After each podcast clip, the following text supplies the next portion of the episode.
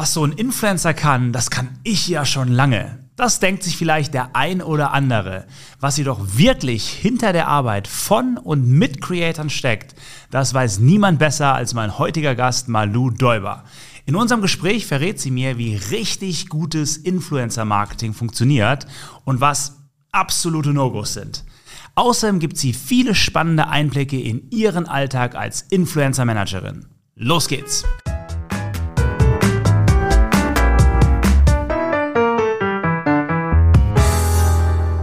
Malu, ich freue mich unglaublich, dass du da bist und möchte auch mal direkt einstarten in das wilde Thema Influencer Marketing. Und fangen wir mal im Groben an. Würdest du sagen, dass jedes Unternehmen Influencer Marketing braucht oder ab wann lohnt sich das überhaupt? Ja, erstmal, ich freue mich total hier zu sein. Wir kennen uns ja schon eine ganze Weile. Schön, dass wir über dieses Thema sprechen. Meiner Meinung nach auf jeden Fall. Influencer-Marketing kann man auch schon mit einem kleinen Budget machen. Es gibt ja von bis Influencer und ich würde auch gerne das Wort Influencer gegen Creator austauschen, mhm. weil ich finde einfach, dass das so die Arbeit noch ein bisschen besser widerspiegelt oder sogar Multiplikator, weil mittlerweile sind ja auch Influencer, Unternehmer, Unternehmerinnen und so weiter, kommen wir aber später noch drauf. Und dementsprechend würde ich sagen, definitiv auf jeden Fall ist heute eigentlich nicht mehr aus dem Marketing-Mix wegzudenken. Okay, verstanden. Gleich mal die Anschlussfrage, InfluencerInnen versus CreatorInnen. Warum dieser Wandel? Was glaubst du ist der Hintergrund? Warum nennt man jetzt Influencer Creator? Hm. Ganz am Anfang hießen Influencer ja noch Blogger. Das heißt, Influencer haben eigentlich mit klassischen Blogs angefangen, haben da ihr Wissen weitergegeben rund um Beauty, Lifestyle, Fashion. Das waren ja so die Kernthemen. Dann kamen noch Fitness dazu, Ernährung, so diese Themen. Und da wurden richtig lange Blogposts geschrieben, deswegen Blogger. Und dann hat sich das so entwickelt, ich glaube so mit dem Start wahrscheinlich von Instagram, dass sie dann Influencer hießen. Es kam auch so aus Amerika und dann wurden die halt Influential genannt und dann hat man das irgendwie so übernommen und dann hießen die Influencer. Und Influencer bedeutet ja eigentlich einfach nur jemanden zu beeinflussen. Mhm. Und widerspiegelt halt nicht so aus meiner Sicht wirklich die Arbeit dahinter, weil wenn man selber auch mal vor der Kamera gestanden hat, weiß man einfach, wie viel Arbeit es ist, einen gut laufenden Instagram, TikTok, YouTube Account zu füllen. Dementsprechend finde ich das Thema Creator oder den Namen Creator einfach viel spannender, weil er einfach ein richtiges ist wie so ein Handwerk und Influencer hat ja auch nicht so den besten Ruf manchmal. Und dementsprechend bin ich wirklich Fan davon, das Ganze umzutauschen und wirklich einfach nur noch Creator zu sagen oder halt Multiplikator. Eigentlich mag ich das total gern. Multiplikator. Ja. Spannend. Ich möchte das heute in zwei Sparten aufteilen. Einmal so aus der Markenrichtung, was interessant ist, und dann aus der CreatorInnen-Richtung. Wenn ich jetzt, fangen wir mit dem zweiten an. Ja, wenn ich jetzt sagen möchte, ich möchte ein Creator werden, vielleicht hast du mal so ein paar Tipps, wie fange ich da an? Ab wann bin ich überhaupt Creator? Ist es, sobald ich ein Instagram-Profil habe und Videos erstelle? Oder gibt es da irgendwie so eine Hürde, wo man sagen würde, ab dann kannst du dich Creator nennen? Eigentlich ist man auf jeden Fall immer, wenn man ein Profil hat, ich würde mal sagen, so, sobald man eigentlich ein öffentliches Profil hat, ist man in irgendeiner Art und Weise Multiplikator, Creator, irgendwas so in die Richtung. Vielen ist es, glaube ich, auch gar nicht so bewusst, dass man, selbst wenn man privat kommuniziert und privat seine Empfehlung weitergibt, ist man ja trotzdem irgendwie Creator. Mhm. Man dokumentiert sein Leben und gibt irgendwie Tipps weiter oder zeigt, was man gekauft hat oder wie auch immer. So eigentlich fängt es schon total früh an es glaube ich gibt einen Unterschied, ob man damit Geld verdient oder nicht. Also ich würde immer sagen, sobald man damit sein, seinen Lebensunterhalt finanziert, ist man hauptberuflich Creator oder Multiplikator oder Influencer, wie man es auch nennen möchte. Und davor ist man schon irgendwo auch Multiplikator, aber halt eigentlich so in seinem Family and Friends Bereich. Und wenn man damit wirklich das Ziel hat, Geld zu verdienen und sich auch eine eigene Personal Brand aufzubauen, lohnt es sich immer erstmal meiner Meinung nach wirklich mal sich einen Experten an die Seite zu nehmen, sei, sei es nur vier Stunden und mal zu definieren, wer bin ich denn, was sind meine Werte und was ist was kann ich der Welt geben? Warum sollte ich denn jetzt noch ein Profil eröffnen? Und was kann ich am Ende geben? Ist es Wissen? Habe ich eine besondere Expertise? Habe ich einen besonders guten Style? Habe ich besonders gute Haare, die ich schön flechten kann? Das hört sich jetzt gerade ein bisschen oberflächlich an, aber das sind halt so Themen, wenn man da einmal so seine Nische gefunden hat und da dann auch sehr straight bleibt, kann man heutzutage sich auch echt noch eine gute Personal Brand aufbauen und auch wachsen.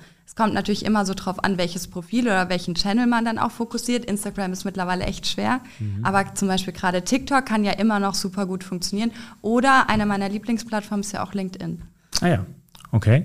Wie würdest du es denn unterteilen? Ist es denn wirklich so, wenn ich jetzt gut mit Video bin, dann sollte ich TikTok nehmen und wenn ich schöne Fotos machen kann, dann ist es Instagram und wenn ich gut schreiben kann, dann ist es LinkedIn oder ist es von der Zielgruppe abhängig. Wenn ich jetzt Unternehmer und Unternehmerinnen ansprechen möchte, dann gehe ich auf LinkedIn.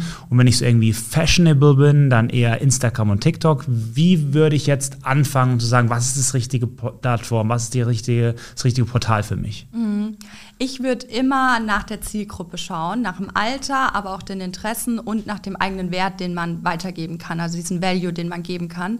Und natürlich, es gibt einfach wahnsinnig viele, die sich nicht so wohlfühlen in Videocontent. Von daher, wenn man jetzt aus dem Unternehmerkontext, Unternehmerinnenkontext kommt, ist natürlich LinkedIn eine sehr dankbare Plattform und vielleicht damit erstmal zu starten und auch vielleicht so sein, seine Nische zu finden, um zu sagen, was ist denn, mit was fühle ich mich denn wohl, wenn ich nach draußen kommuniziere. Und bei LinkedIn ist es ja tatsächlich klassisch eigentlich zu 90 Prozent Foto mit langem Text. Äh, Fokus auf das, was man halt beruflich macht. Und da ist natürlich auch wichtig, so ein bisschen zu gucken, was sind denn meine Themen, für die ich stehen will. Aber um so zu starten, würde ich sagen, wenn man aus dem Unternehmerkontext kommt, tatsächlich LinkedIn, um einfach mal so hinzufühlen und dann kann man irgendwann auch dieses Thema Video mit dazu nehmen wenn man Video noch nie gemacht hat und dann einfach sich eine Kamera irgendwie vor die Nase stellt und dann in die Kamera spricht, gibt es einfach echt viele, die sich da schwer mit tun. Da würde ich so, das wäre so der nächste Step, den ich sehen würde, wenn es jetzt darum geht, eine Unternehmerin oder einen Unternehmer zu beraten. Ansonsten, wenn es wirklich rein Creator sind, würde ich tatsächlich sagen, dass es da so ein bisschen nach dem Interessen und dem, was man halt bieten kann. Und wenn es alles rund um Lifestyle, Beauty, Fashion und so weiter ist immer noch, Instagram ist eigentlich mittlerweile wie die Website, würde ich sagen. Also Instagram ist eigentlich so der, die, der Hub. Und dann geht es Richtung YouTube, TikTok, wie auch immer, fühlt man sich wohler mit schnellen jungen Kontextthemen, dann auf jeden Fall TikTok. Da hat man unfassbare Möglichkeit, schnell zu wachsen. Ähm, YouTube ist aufwendig, kann aber natürlich echt toll sein, wenn man einfach viel Wissen weitergeben kann. Ähm, und ansonsten finde ich Pinterest auch immer noch ganz spannend. Mhm. Interessant. Was würdest du denn sagen, wenn man jetzt als Creator oder Creatorin schon arbeitet oder agiert? Wie komme ich denn mit so einer Marke jetzt in Berührung? Würdest du sagen, soll ich die jetzt anschreiben? Soll ich erstmal irgendwie ein paar Bilder liken und kommentieren? Wie näher ich mich so einer Marke? Mhm. Ja, eigentlich genau das, was du gesagt hast. Also ich merke ganz oft, dass Creator gerade am Anfang gar nicht genau wissen, wie ist jetzt der nächste Step und eigentlich würde ich gerne mit Nike arbeiten, aber wie, wie komme ich denn jetzt daran, auch mit so einer Marke zusammenzuarbeiten?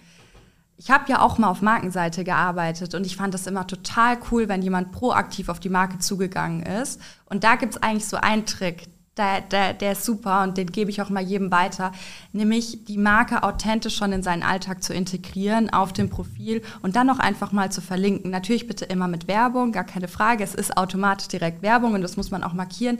Aber so werden die Marken auch auf einen aufmerksam und dann kann man auch eine authentische Zusammenarbeit starten, weil dann hat man auch so die Historie, dass man sagen kann, hey, ich habe Nike schon total lang getragen und jetzt arbeite ich auch mit Nike zusammen. Und das ist ja immer das, was von Markenseite eigentlich gesucht wird.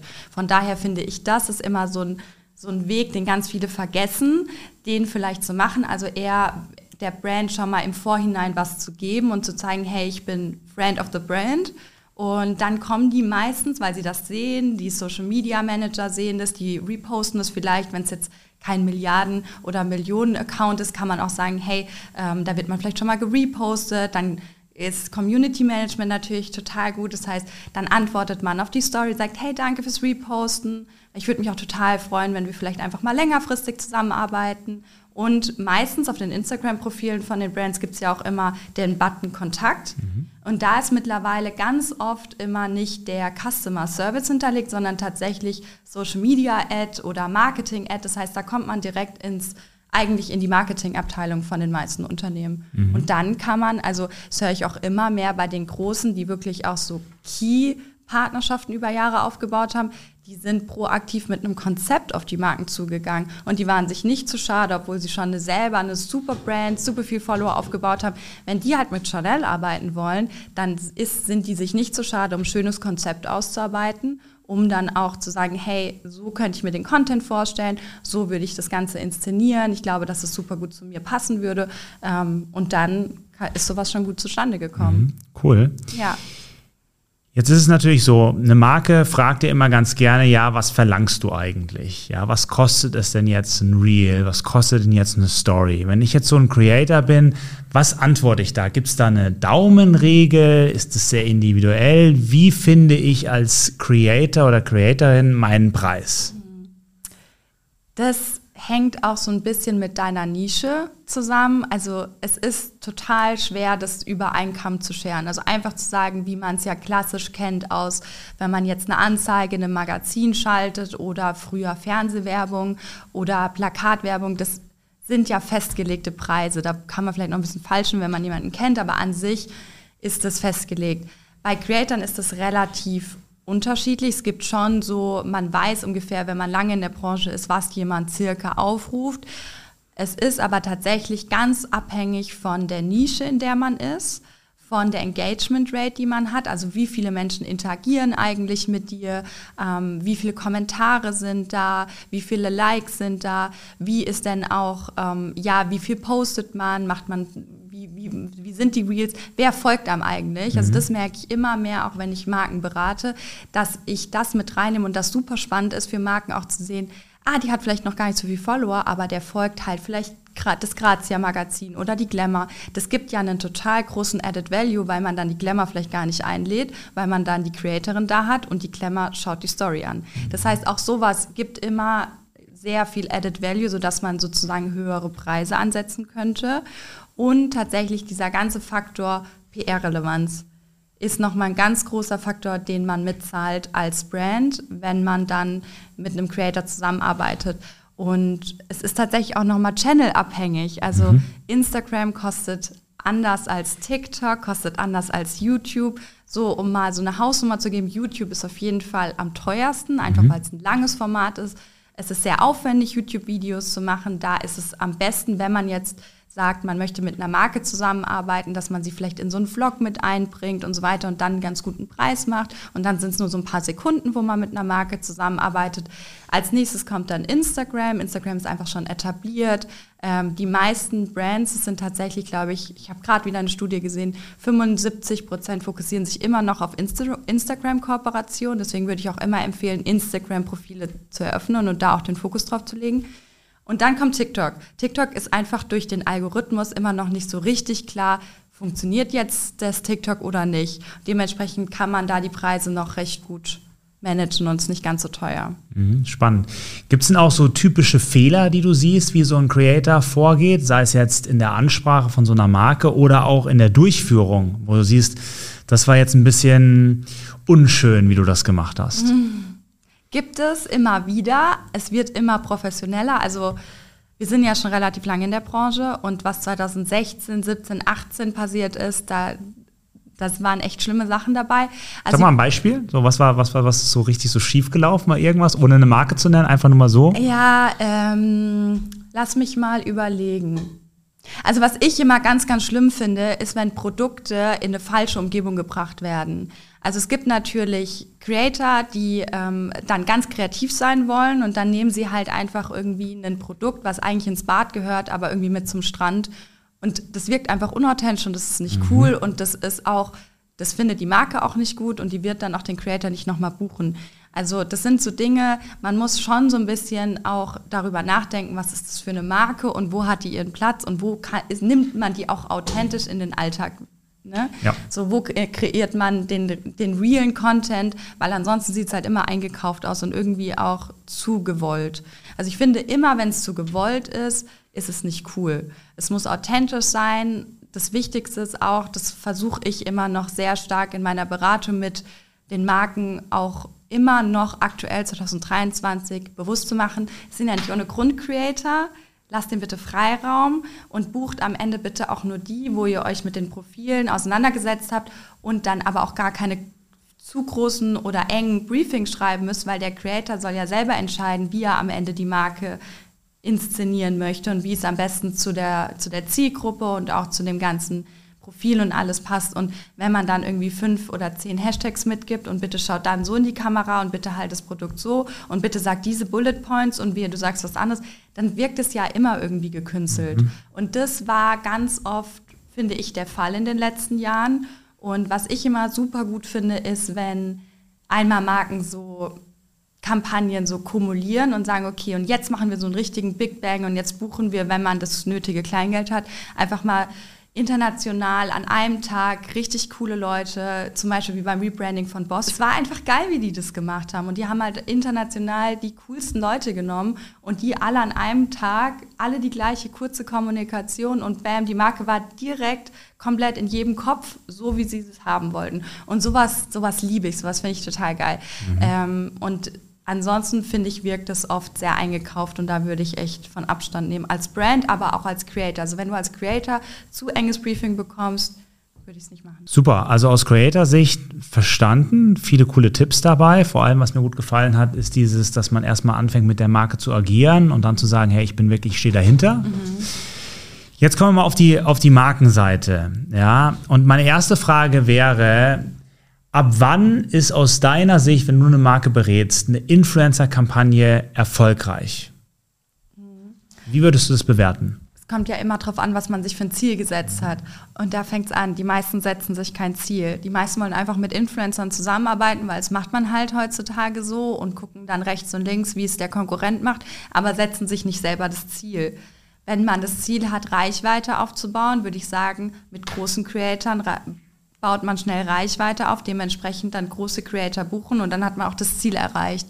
Wenn es einem eher darum geht, Storytelling zu betreiben und es ist wirklich ein Produkt, was erklärungsbedürftig ist, dann wählt man vielleicht eine Strategie, wo man mit Nano- oder Mikro-Influencern, also Influencern oder Creatoren, die so bis zu 100 oder 200.000 Followern haben, einfach noch eine sehr starke Bindung zu ihrer Community haben und dann auch ein bisschen weiter ja einfach mehrere Menschen, die über das Produkt reden und erklären und ähm, da einfach so eine weitere Range von Menschen das Ganze kommunizieren. Und dann hat man dieses gesagte Storytelling, wenn man jetzt irgendwie auf jeden Fall, was ja ganz viele als Ziel haben, mit Influencern Umsatz machen will, würde ich erstmal empfehlen, ein halbes Jahr lang mit Menschen zusammenzuarbeiten, die die richtigen Werte vertreten und dann das Ziel Umsatz ähm, mit in den Marketing-Mix bei Influencer-Marketing reinzunehmen, weil der größte Fehler ist, wenn du dir halt einfach kein Ziel setzt, weil dann weißt du ja auch nicht, ob es erfolgreich war. Gibt es denn trotzdem, ich bin ein krasser Zahlenfreund und wenn ich jetzt zum Beispiel an Paid Performance denke, dann weiß ich jetzt, wenn es um Reichweite geht als ein Ziel, ist so mal zwei, drei, vier Euro kostet es irgendwie, um 1000 Leute zu erreichen. Ja, CPM, 1000er Kontaktpreis, das sehe ich irgendwie beim Meta. Wie ist es bei Influencer-Marketing? Da ist es ja weitaus höher. Da habe ich ja gehört, es fängt irgendwie an bei 20, 30 Euro und geht hoch zu über 100 Euro. Ja, ja. Neulich habe ich was gesehen, da wollte eigentlich jemand, also da bin ich immer so ein bisschen zweischneidiges Schwert. Auf LinkedIn war das so ein Post, ein Influencer möchte 2000 Euro und hat 2000 Follower, wo ich mir denke, okay, gibt's die Story wirklich? Ja, okay, vielleicht, vielleicht nicht. 1000 Euro CPM ist jetzt schon sehr stark. Okay, aber was würdest du sagen, ist so in Deutschland ein ja. CPM, mit dem man arbeiten kann? Oder eine Range? Ja, also wenn du echt so, ich sag mal, klassischer Creator, kannst du bei Instagram so um die 35 Euro rechnen. Mhm. Das ist gerade so ein Preis, ähm, wenn man es jetzt vergleichen will mit dem CPM und da halt wirklich das so runterbrechen will, würde ich sagen, ist man gerade mit Instagram da ganz gut bei 35 Euro, wobei man, wie gesagt, da finde ich aber nicht die PR-Relevanz mit eingerechnet mhm. hat. Das ist für mich rein das, die Follower, die Reichweite und so weiter. Gerade man muss ja auch immer noch gucken, Follower ist ja nicht gleich Reichweite. Absolut. Das heißt, das ist auch nochmal so ein Thema. Also wenn man Gibt es da eine Daumenregel, wo du sagen würdest, einer, der 100.000 Follower hat, der erreicht 35.000, was weiß ich was, 30.000 oder 20.000 oder 50.000 oder ja. so ein Prozentsatz? Ja, hast du eigentlich schon ganz gut gesagt. Also ja. tatsächlich schon so zwischen 20 und 35 ist so die Daumenregel. Sieht man ja selber, wenn man vielleicht selber ein bisschen aktiv ist und dann auch mal so seine Instagram-Story-Reichweite sich anschaut und das mit den Followern, die man hat, da mal so gegenrechnet, ist es eigentlich ja bei allen immer das Gleiche. Dementsprechend kann man ja auch auf seinen Profilen dann wiederum ja auch mit Geld hinterlegt seine ganzen Follower ansprechen. Mhm ähm, um dann nochmal so wirklich alle Follower zu erreichen. Aber an sich ist das so die Daumenregel. Ich würde mal sagen, richtig, richtig gute Creator, die wirklich eine tolle Community haben, die sehr viel interagiert, schaffen es tatsächlich maximal 35 Prozent ihrer Follower zu erreichen. Also wenn wir jetzt rein auf Instagram, mhm. mit Instagram, ähm, also auf Instagram ja. Na, du weißt. Ja, klar. Über Instagram, Instagram, sprechen. So. Bei TikTok ist es ja nochmal was ganz anderes. Bei TikTok geht es ja um Interessen. Und da wird es ja dann, wenn man Glück hat, wird es ja geht es viral und es wird halt Menschen ausgespielt, die Interesse an dieser Kommunikation, an diesem Thema haben und es hat gar nichts mit deinen Followern zu tun. Deswegen finde ich das so spannend, wie sich das alles so entwickelt hat. Wenn wir uns CPMs jetzt betrachten, ja, du hast jetzt allgemein gesprochen, was ein gute von 35 Euro CPM, dass das gut ist. Ja. Machst du da einen Unterschied zwischen Reels und Stories? Also Post versus Stories? Ist beispielsweise Stories ein teurerer CPM als im Profil? Ja, extrem auf jeden Fall. Es ist ein Unterschied. Also Instagram Stories, dadurch, dass sie nur 24 Stunden live sind, sind immer günstiger. Das sind aber meistens auch die Preise dann sowieso von den Creatoren selber. Also was eigentlich am teuersten ist, sind aktuell Reels und dann kommt ein Post, also ein statisches Bild und dann kommen Instagram Stories. Okay, spannend. Genau, einfach auch, weil es der Aufwand geschuldet ist. Ähm, Real ist einfach viel Arbeit, man nimmt erstmal ganz viel auf, dann schneidet man es noch zusammen, dann nimmt man noch schöne Musik und so weiter, schneidet es auf die Musik und so weiter. Das ist einfach ein großer Aufwand. Dementsprechend ist es auch am teuersten. Dann kommt das Foto, einfach weil es im Feed ist, weil es auch im Feed bleibt. Und eine Instagram Story kann man schön über den Tag einfach schön integrieren. Ist auch doch relativ viel Arbeit, aber es ist authentischer, es braucht nicht so ein gutes Setup, es ist nicht auf Musik geschnitten und so weiter. Dementsprechend kann man das eigentlich so eingliedern. Zahle ich da bei dem Creator mehr, wenn ich jetzt sage, setze noch einen Link in die Story? Ja, auf jeden Fall. Den typischen Swipe-Up-Link gibt es ja so auch nicht mehr, sondern es ist jetzt ja so, dass man auf diesen Link draufklickt. Das zahlt man auf jeden Fall immer mit. Und es gibt auch einige, die da mittlerweile auch wirklich allergisch drauf reagieren, einfach weil es ja in, vor ein paar Jahren einfach diese extrem Rabattcode-Situation immer nur Stories mit Swipe Up und äh, 30 Prozent hier. Und das war, wurde ja, es war ja so ein Hoch, was da kam. Und mhm. es hat mhm. am Anfang auch super gut funktioniert, bis die Verbraucher so ein bisschen aufgewacht sind und dachten so, ach ja, das ist ja ein Marketing-Tool. Das ist ja gar nicht irgendwie jetzt besonders für mich, sondern das machen ja plötzlich alle. Und jetzt ist da endlich wieder ein Shift auch von den Creatoren gekommen, dass sie gesagt haben, solche Kooperationen nehmen sie gar nicht mehr an. Also ich finde das auch immer toll, dass sich dann da auch die Bubble so ein bisschen zusammentut und sagt, ja, natürlich hat man damit gut und schnell auch Geld verdient, aber wenn es halt auf Kosten von den Verbrauchern geht, weil so viele Produkte kann man gar nicht testen als die Anfragen, die da reinkamen mit diesen mhm. Kurzlebigen, schnellen Aktionen. Und auf jeden Fall zahlt man das immer mit, weil man natürlich seine Follower dann auch außerhalb von Instagram rüber auf die Website bringt und dementsprechend natürlich auch, das kann ja sehr erfolgreich sein, wenn man auch wirklich eine schöne Story um ein gewisses Produkt macht, das lange erklärt und dann wirklich einen Link hinterlegt, wo man es direkt kaufen kann. Dementsprechend zahlt man das immer mit. Mhm. Das war jetzt Reichweite und auch schon mal sehr interessant, ja. so ein paar Zahlen zu hören. Wie sieht es denn aus mit einer Engagementrate? Ja, was ist denn eine gute Engagementrate von so einem Creator? Eine gute Engagementrate ist so ab 3 Prozent. Mhm. Das ist aber ähnlich, wie wir das jetzt mit diesen 35 Euro gemacht haben. Das ist auch sehr rein auf typische Creator ausgerichtet. Oftmals ist es so, dass High-Fashion-Influencer, die super wichtig in der Branche sind für die größten internationalen Luxusfirmen und da auch wirklich toll gebucht werden, Millionen Reichweite haben, zum Beispiel eine kleinere oder weniger Engagement Rate haben, aber gar nicht weniger Relevanz haben, aber einfach nur, weil das Profile sind, wo man sich eher inspiriert. Das heißt, ich schaue das Reel, ich schaue mir den Post an, ich like es aber nicht. Das ist so ein bisschen, wenn man in der Branche drin ist, weiß man das irgendwann, aber die Hausnummer ist schon so ab drei, würde man sagen, okay, das ist eine gute Engagement Rate. Ähm, tatsächlich, je jünger die Zielgruppe wird, desto höher ist auch meistens die Engagement Rate.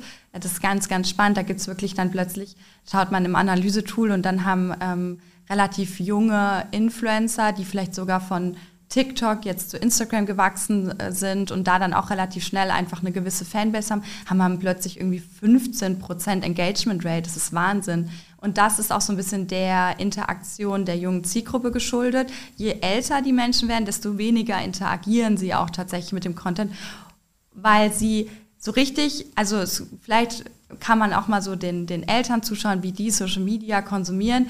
Die gucken sich ja wirklich jedes Bild ganz langsam an und dann finden die das schön, aber die liken das halt trotzdem nicht. Mhm. Während meine kleine Schwester, die wird jetzt 18, die liked alles. Alles, mhm. die geht durch, die liked es. Und manchmal mag die das, glaube ich, gar nicht, aber die liked es einfach, weil sie sieht es. Und das ist einfach eine, eine komplette unterschiedliche Ausrichtung auch nochmal von der Zielgruppe. Ja. Aber nochmal, um es runterzubrechen, also so ab 3%. Ab 3%, okay, verstanden. Was sind denn so auch aus Markensicht typische Fehler, die du siehst, was Marken machen, wenn sie mit Creatoren arbeiten? Dass sie die falschen Menschen auf diese Position setzen. Ich sehe ganz oft, dass aus dem klassischen PR Menschen Influencer-Marketing betreuen. Das kann total gut funktionieren. Ich will das gar nicht über einen Kamm scheren, aber oft sind diese Themen, das, was du gerade auch angesprochen hast, mit CPM und auch wirklich Reportings zu lesen und was sind denn diese typischen KPIs, die man rauszieht und anhand dessen ist denn ein Ziel erreicht, ist einfach tatsächlich natürlich sehr stark aus dem Social Media, aus dem, aus dem Digitalmarketing getrieben. Dementsprechend ja, so von der PR-Seite, einfach weil das Menschen sind, die gerne kommunizieren und so weiter. Ähm, aber ich finde es immer spannend, wenn man ein Team hat, was sehr social getrieben ist, das heißt, dieses ganze Wissen hat, aber trotzdem gerne kommuniziert und halt einen guten Umgang hat. Das ist so der eine Step, den ich ganz, ganz oft sehe, wenn Kooperationen nicht so gut laufen, weil das Menschen sind, die einfach keine Ahnung von KPIs haben und dementsprechend auch gar nicht die Insights zum Beispiel, die man von Profilen dann ähm, vielleicht vorher anfragt, die können die gar nicht lesen, weil die wissen gar nicht, ist das normal, ist das gut. So, ist, ist es denn normal? Ist es denn gut? Also ist es normal, dass ich bei Influencern sage, schick mir dein Media Kit, schräg, deine Insights? Ja, immer machen, aber Vorsicht, ähm, die können alle sehr gut mit, mittlerweile mit Photoshop umgehen. Oh, jetzt, jetzt gehen wir in eine Richtung Dark Social. Achtung, es geht los. Ja. Nee, also da schon ein bisschen aufpassen. Im Endeffekt ähm, ist es mittlerweile so, dass viele dann Videos anfordern von den Analytics da rate ich gegen ab. Okay. Weil ich tatsächlich der Meinung bin, dass sich das sehr, also sehr wirkt sehr überwachend und auch sehr, dass du dem Creator eigentlich schon von vornherein unterstellst, dass du ihm nicht traust oder dass er dich bescheißen will. Mhm. Dementsprechend würde ich das auf keinen Fall machen. Ich würde immer nur mit Creatoren zusammenarbeiten, die wenn du am besten hast du ein eigenes Tool als Brand, das mhm. ist auch mittlerweile gar nicht mehr so teuer. Früher waren die relativ teuer, mittlerweile kann man doch auch ganz gute Influencer Insight Management Tools auch für Hast du mal so zwei, drei Beispiele? So, was ist ein cooles Tool? Ja, auf jeden Fall.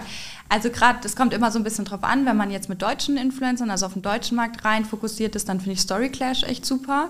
Ähm, international würde ich mit Tribe Dynamics zusammenarbeiten. Die sind größer, das ist sehr international und da hat man dann auch einfach eine gute Range an Management, ähm, Analyse, aber auch Auswahl. Also da kann man wirklich auch nach passenden Creatoren suchen. Das kann man bei Story Clash auch, aber da ist es sehr auf den deutschen Markt fokussiert. Also um es mal zusammenzufassen, so ein Tool hilft dir also zum einen im Research. Ich ja. kann dann nach verschiedenen Metriken, Engagementrate, wo soll die Follower herkommen, quasi sortieren, das genau. Ganze mir zeigen lassen.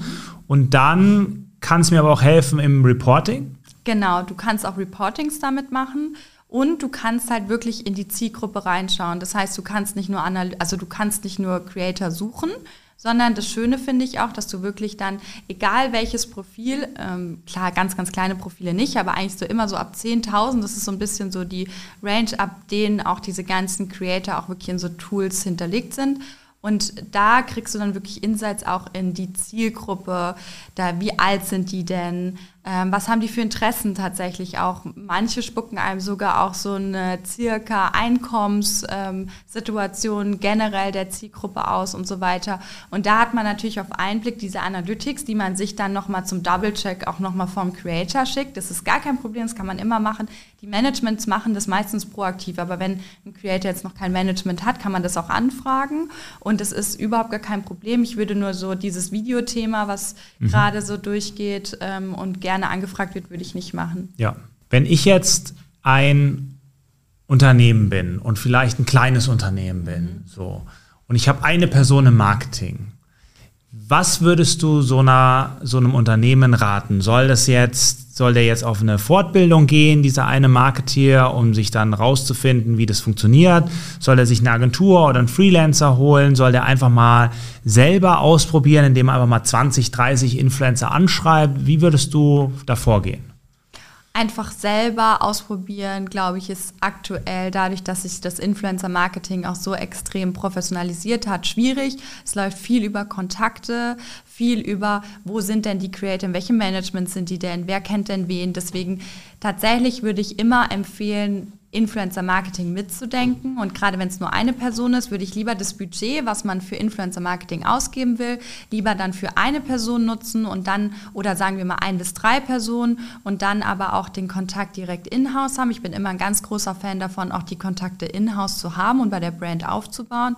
Bei mir ist es ja so, dass wenn ich beratend tätig bin bei Brands, ist es mir auch immer total wichtig, dass ich so, es kommt immer darauf an, wie lange man zusammenarbeitet, aber dass ich einfach das Team oder auch die Person so fit macht, dass sie im besten Fall nach drei Monaten komplett autark arbeiten kann und von KPIs über Analyse, über Kontakte, über Tool alles einfach selber steuern kann und einfach das ganze Wissen für sich hat.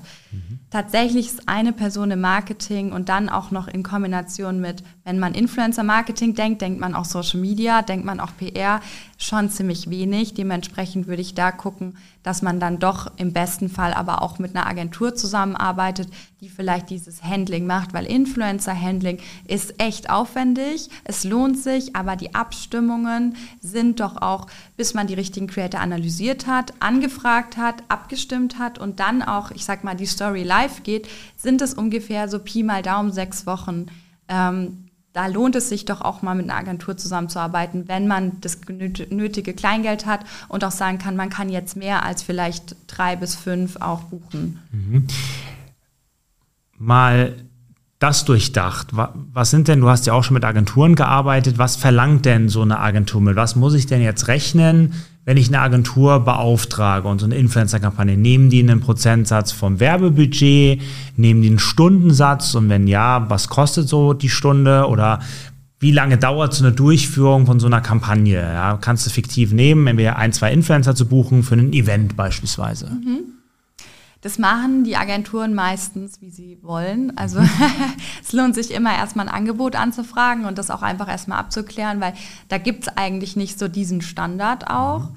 Tatsächlich ist es aber immer ganz gut, wenn man sieht, es gibt ähm, einen Senior und einen Junior zum Beispiel, der einfach auf den Brands dann arbeitet. Und die haben natürlich auch unterschiedliche Stundensätze. Und wenn man jetzt eine ganz frische Brand ist, macht es auf jeden Fall Sinn, dann da vielleicht den Junior zu buchen und dann da vielleicht nicht ganz so hochpreisig direkt irgendwie einzusteigen und auch erstmal zu gucken, wird das Produkt überhaupt von den, der Community, der Creator auch so angenommen. Und da kann man ungefähr so, das ist so ein typischer Agenturstundensatz, eigentlich so 80 bis 100 Euro mhm. pro Stunde, ist man erstmal ganz gut bedient und kann dann schauen, ob man vielleicht irgendwie einen halben Tag pro Woche zusammenarbeitet oder wenn es relativ schnell gehen soll, vielleicht auch irgendwie anderthalb, Woche, äh, anderthalb Tage in der Woche. Und das ist eigentlich so ein ganz guter würde ich mal sagen, so eine ganz gute Zeit, die man, wenn man so anderthalb Tage in der Woche zusammenarbeitet mit einer Agentur, die auch schon Netzwerk hat, die da fit ist, die im besten Fall vielleicht auch noch das, das ganze ähm, Produkthandling macht. Das heißt, sie kriegen einmal alle Produkte, weil auch der Versand an Influencer, das darf man echt nicht unterschätzen. Das ist relativ viel Arbeit. Das soll ja auch schön aussehen, auch noch eine persönliche Grußkarte mit drin sein und so weiter. Das heißt, da hängt auch relativ viel dran ähm, kennen die Agenturen, PR-Agenturen ja auch, das ist ja eine klassische PR-Arbeit. Und deswegen glaube ich schon, so anderthalb Tage in der Woche nutzen einem schon, um dann auch zu sagen, okay, in sechs bis acht Wochen hat man dann auch die richtigen Leute, die dann für die Brand sprechen. Und wenn wir jetzt über so ein Event sprechen, würde ich auch sagen, man sollte schon, wenn man jetzt mit einer Agentur zusammenarbeitet, mindestens sechs Wochen bevor das Event startet, eine Agentur mit on, onboarden, die dann auch die richtigen Leute für einen zu dem Event einladen. Wie stehst du denn zu dem Thema, du hast ja vorhin schon angesprochen, so Mikro-Influencer oder Nano-Influencer sogar ist auch ein spannendes Thema, gerade in Richtung Content-Erstellung und mhm. Creator ist ja auch in Richtung Content-Erstellung. Das Thema, dass ich dann das bekomme und dann beispielsweise Ads schalte. Mhm. Ja, damit. Oder es gibt ja auch jetzt immer mehr so UGC-Agenturen, also User-Generated Content-Agenturen. Was ist so dein Blick auf das Ganze? Mhm. Finde ich super spannend. Gerade diese User-Generated Content-Agenturen, die aber dann ein Tool oder ein Pool an, an Creatoren an der Hand haben. Das sind ja meistens dann Personen, die machen super gerne selber Content, die haben aber einfach keine Lust, ein eigenes Profil zu öffnen. Und die wissen einfach, was so ein Trend ist. Die äh, sind sehr, sehr stark so in der Trendsuche. Die wissen, wie man äh, den Content gut ausleuchtet, er aber weiterhin trotzdem noch sehr selbstgemacht aussieht. Und das kriegt eine Brand einfach nicht hin. Das ist ganz oft auch so dieses, was ist denn Vorgabe auch von der von Markenseite und was kann am Ende intern umgesetzt werden. Es wird ja immer noch gedacht, dass ein Social Media Manager auch Content Creator ist und so weiter. Ne? Mhm. Anderes Thema. Aber deswegen auf jeden Fall ähm, würde ich sagen, dass gerade wenn man jetzt startet, ist sowas, so eine User-Generated Content-Agentur an die Hand zu nehmen. Die sind auch gar nicht so teuer aktuell noch, weil die sich gerade erst etablieren. Mhm. Finde ich super, super spannend und mache ich auch selber. Du kennst ja mittlerweile auch durch deinen Werdegang viele InfluencerInnen. Mhm. Wie schaffst du da so den Spagat zwischen Freundschaft und beruflichen? Das ist ja wahrscheinlich nicht immer ganz einfach, oder? Ja, ähm, mir macht es einfach total Spaß. Das vermischt natürlich, nicht mit jedem. Das ist ja auch wie mit Arbeitskollegen oder Kolleginnen. Mit den einen kann man gut und geht dann auch mal Mittagessen und geht auch mal abends ein Weinchen trinken und mit den anderen bleibt es halt komplett einfach nur auf der beruflichen Ebene. Und so ist es auch mit dem Netzwerk. Also jeder, der im Influencer-Marketing arbeitet oder im PR arbeitet, würde ich empfehlen, auf die richtigen Events zu gehen, wo man auch die Person wirklich kennenlernt, weil aus Erfahrung kann ich sagen, dass der Content einfach ein anderer ist, wenn der Creator oder der Influencer eine persönliche Bindung einfach auch zu der Person hat, die bei der Marke arbeitet. Das sieht man durch die Bank weg immer, wenn das der Fall ist.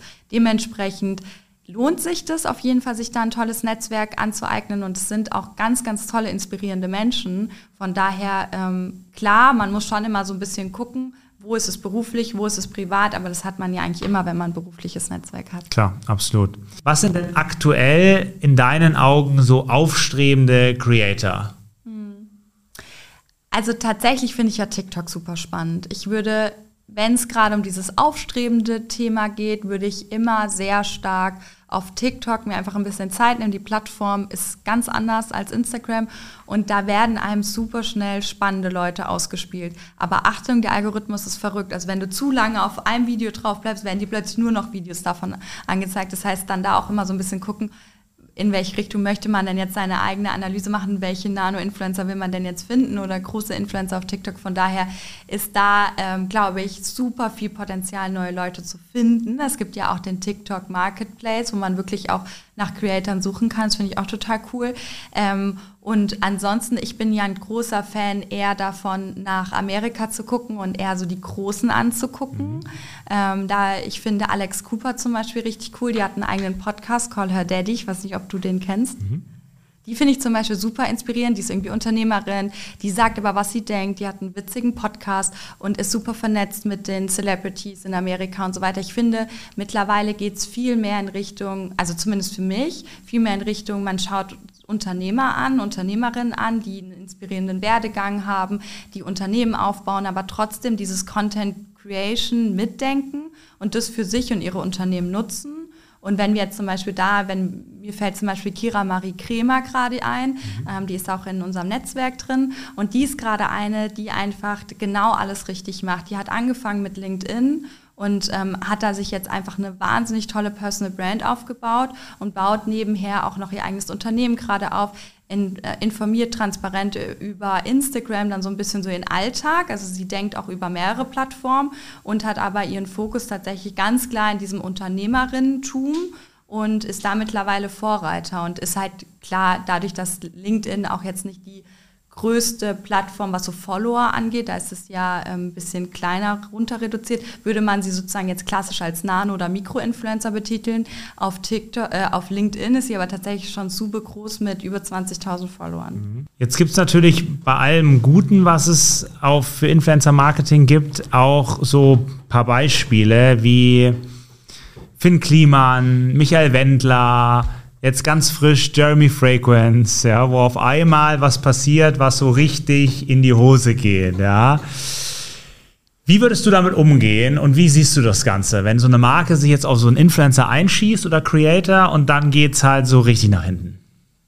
Ist natürlich immer es kann immer passieren. Deswegen merke ich schon sehr, sehr stark, mein Fokus ist immer in der Beratung, langfristige Partnerschaften einzutüten und eher in langfristige Geschichten zu denken. Und da sehe ich ganz oft, dass genau das das Problem ist, warum sich Brands nicht trauen, zum Beispiel Jahresverträge mit Influencern, Creatoren oder Multiplikatoren zu machen ich denke, wenn man sich längerfristig mit den Charakteren auseinandersetzt, bei Finn Klima ist jetzt noch was anderes, aber sieht man auch, ob die Shitstorm-Potenzial so ein okay. bisschen haben. An was siehst du sowas? Naja, man kann ja, also man kann ja jeden Tag einfach deren Stories sehen und man sieht ja, ob die polarisieren. Also mhm. bei Jeremy Fragrance ist für mich jetzt eigentlich kein Überraschung, oder? Also von daher, und vielleicht bucht man oder arbeitet genau deswegen mit ihm zusammen, weil er polarisiert, weil er Dinge anspricht, die andere nicht ansprechen keine Ahnung.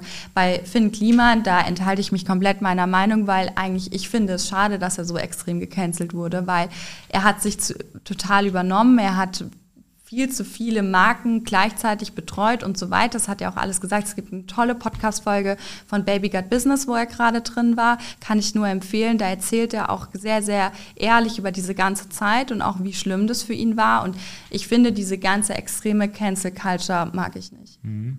Ja, so gebe ich dir, ich dir vollkommen recht. Was, du hast so ein bisschen schon angesprochen, was wünschst du dir denn für die Zukunft des Influencer-Marketings?